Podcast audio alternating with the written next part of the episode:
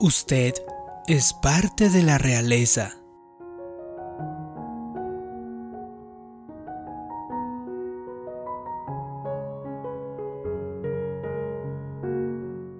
Sería una tragedia pasar la vida como un hijo del rey ante los ojos de Dios y sin embargo como un humilde indigente ante nuestros propios ojos. En las escrituras, eso es lo que le pasó a un joven en el Antiguo Testamento, que era nieto del rey Saúl y era hijo de Jonatán. Por cierto, Jonatán y David eran unos mejores amigos y por supuesto tenían una relación de pacto.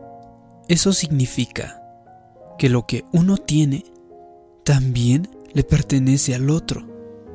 También en una relación de pacto, si sucediera algo a uno de estos dos personas, el otro, el hermano restante, estaría obligado a cuidar a la familia del otro. Años después, el rey Saúl y Jonatán fueron muertos el mismo día. Cuando esta noticia llegó al palacio, una de las sirvientas tomó a Mefiboset era el hijo menor de Jonatán. Lo cargó y escapó de la ciudad. Al salir de la ciudad de Jerusalén, con esa prisa, esta sirvienta tropezó y luego cayó mientras llevaba el niño en el brazo. Mefiboset quedó prácticamente lisiado como resultado de este accidente. La sirvienta llegó a transportar al hijo de Jonatán hasta una ciudad llamada Lodebar, una de las ciudades que han sido más golpeadas por la pobreza, desoladas en toda esa región. En ese lugar fue donde Mefiboset, nieto del rey, vivió casi toda su vida. Luego, David sucedió a Saúl como rey. Luego pasaron años y preguntó David a su personal, ¿ha quedado alguno de la casa de Saúl? ¿Alguien a quien yo pueda hacer misericordia por amor de mi amigo Jonatán? Inmediatamente fue informado que Jonatán tenía un hijo que todavía estaba vivo. Luego ordenó que el hombre fuera traído al palacio. Cuando Mefiboset llegó, Simplemente él tenía temor. Después de todo, su abuelo, Saúl, había perseguido a David por todo el país, tratando de matarlo. Mefiboset quizás sintió que David estaba planeando deshacerse de él, de ejecutarlo. Tal vez pensaba que era una amenaza para el reino. Pero David le dijo, no tengas miedo, porque yo a la verdad haré contigo misericordia, por amor de tu padre Jonatán. Y también te devolveré todas las tierras que pertenecieron a tu abuelo, Saúl. Es decir, David trató a Mefiboset como la realeza. Después de todo, era el nieto del rey. Y todo esto pasó porque David tenía una relación de pacto con su padre Jonatán. En otras palabras, la vida de Mefiboset fue transformada instantáneamente. Esas son buenas noticias. Pero imagínate, en todos los años que desperdició en esa sucia ciudad de Lodebar, todo ese tiempo, él tenía en su mente que era realeza. Más allá de eso, su padre también tenía una relación de pacto con David que le daba derecho a reclamar todo lo que le pertenecía a su padre.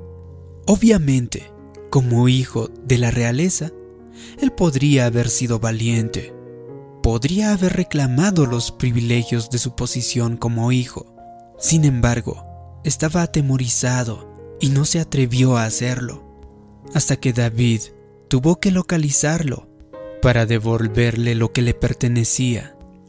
De la misma manera, usted es el Hijo del Dios Altísimo, es parte de la realeza. Usted no fue creado para simplemente vivir constantemente luchando, enojado, adicto, viviendo con lo suficiente. Esos genes probablemente los haya heredado de alguno de sus abuelos o sus padres. Pero usted tiene un poder. Tiene el poder de romper los ciclos negativos. Quizá esos genes negativos hayan estado en su familia por cientos de años, por generaciones. Pero cuando le dio su vida a Cristo, cuando usted decidió creer, se volvió una nueva creación. Él puso nuevos genes espirituales dentro de usted. Usted tiene el ADN del Dios Todopoderoso, del Creador del universo. Usted tiene libertad en sus genes. Simplemente le quiero invocar a que no se conforme donde se encuentra. No diga, todos en mi familia han tenido esta adicción, o todos en mi familia se han divorciado. Parece que voy por el mismo camino. No diga eso. No diga todos batallan con estas adicciones o todos tienen problemas financieros. Aquí está el asunto. Usted no es todos.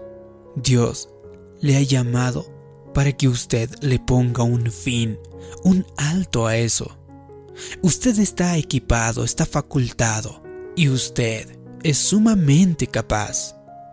El profeta Ezequiel dijo lo siguiente en la escritura. Los padres comieron las uvas agrias y los dientes de los hijos tienen la dentera. Vivo yo, dice Jehová el Señor, que nunca más tendréis que usar este refrán. Ellos vivían con este proverbio su actitud simplemente era, como el padre tuvo problemas, imagino que también sus hijos tendrán esos problemas. No hay nada que podemos hacer al respecto. Como sus padres comieron las uvas agrias, como los padres tenían adicciones, como los abuelos estaban deprimidos, los hijos también batallarán en esas mismas áreas. Esa era su filosofía. Entonces Dios se hizo presente y a través de Ezequiel dijo lo siguiente, dejen de decir eso. ¿Por qué siguen usando a sus parientes como una excusa? ¿Por qué siguen usando lo que hicieron sus padres o sus abuelos a la manera en que fueron criados como razones y justificaciones para quedarse en donde aún se encuentran?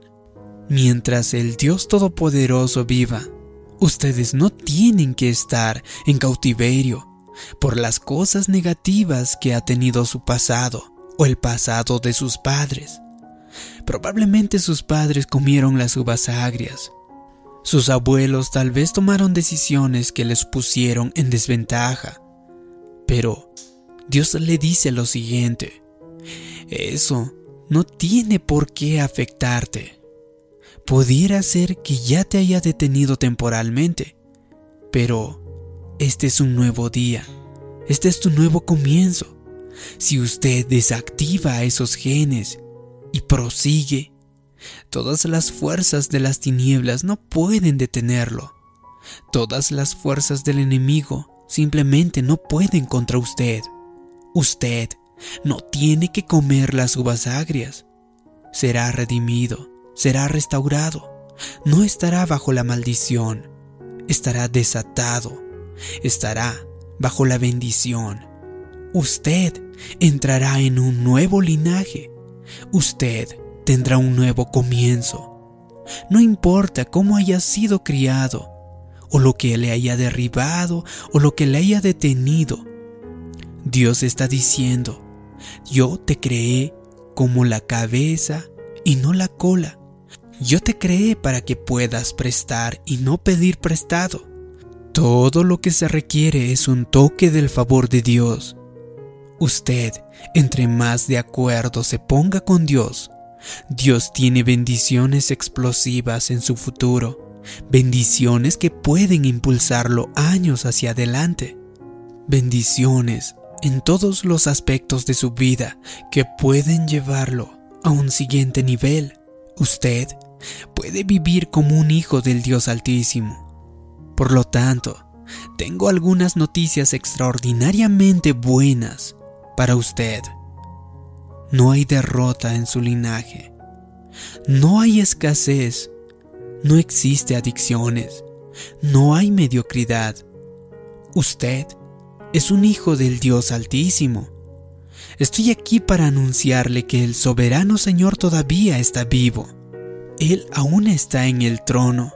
Él es su Padre. Así que usted no tiene por qué comer las uvas agrias de ayer. Usted tiene que sacudirse la autocompasión. No presente excusas. No culpe al pasado, no culpe a sus padres, no culpe a sus abuelos, no culpe a las circunstancias. Posiblemente tiene razones para estar donde usted se encuentra, pero eso no le da el derecho de permanecer ahí. Comience a tratar con los asuntos que lo están deteniendo. Usted puede poner un alto y puede empezar a activar los genes correctos. No se siente intimidado. Atrévase a reclamar lo que le pertenece. El favor de Dios está en usted si lo hace. Yo creo y declaro que activará los genes de su Padre Todopoderoso, que usted llegará a un siguiente nivel de su destino y que podrá salir de las dificultades en las que se encuentra. Y así llegarás a ser la persona para el cual fuiste creado. Si te ha gustado este vídeo y crees que puede ayudar a otras personas, haz clic en me gusta, compártelo y también suscríbete en este canal. También te pido que me dejes abajo en los comentarios la siguiente declaración. Yo tengo el ADN del Dios Todopoderoso. Así podré saber que te ha gustado y te ha ayudado este vídeo. Gracias por tu comentario. Gracias por suscribirte. Mi nombre es David Yugra. También te invito a que te suscribas a mi canal personal. Te dejo el enlace en la descripción de este vídeo.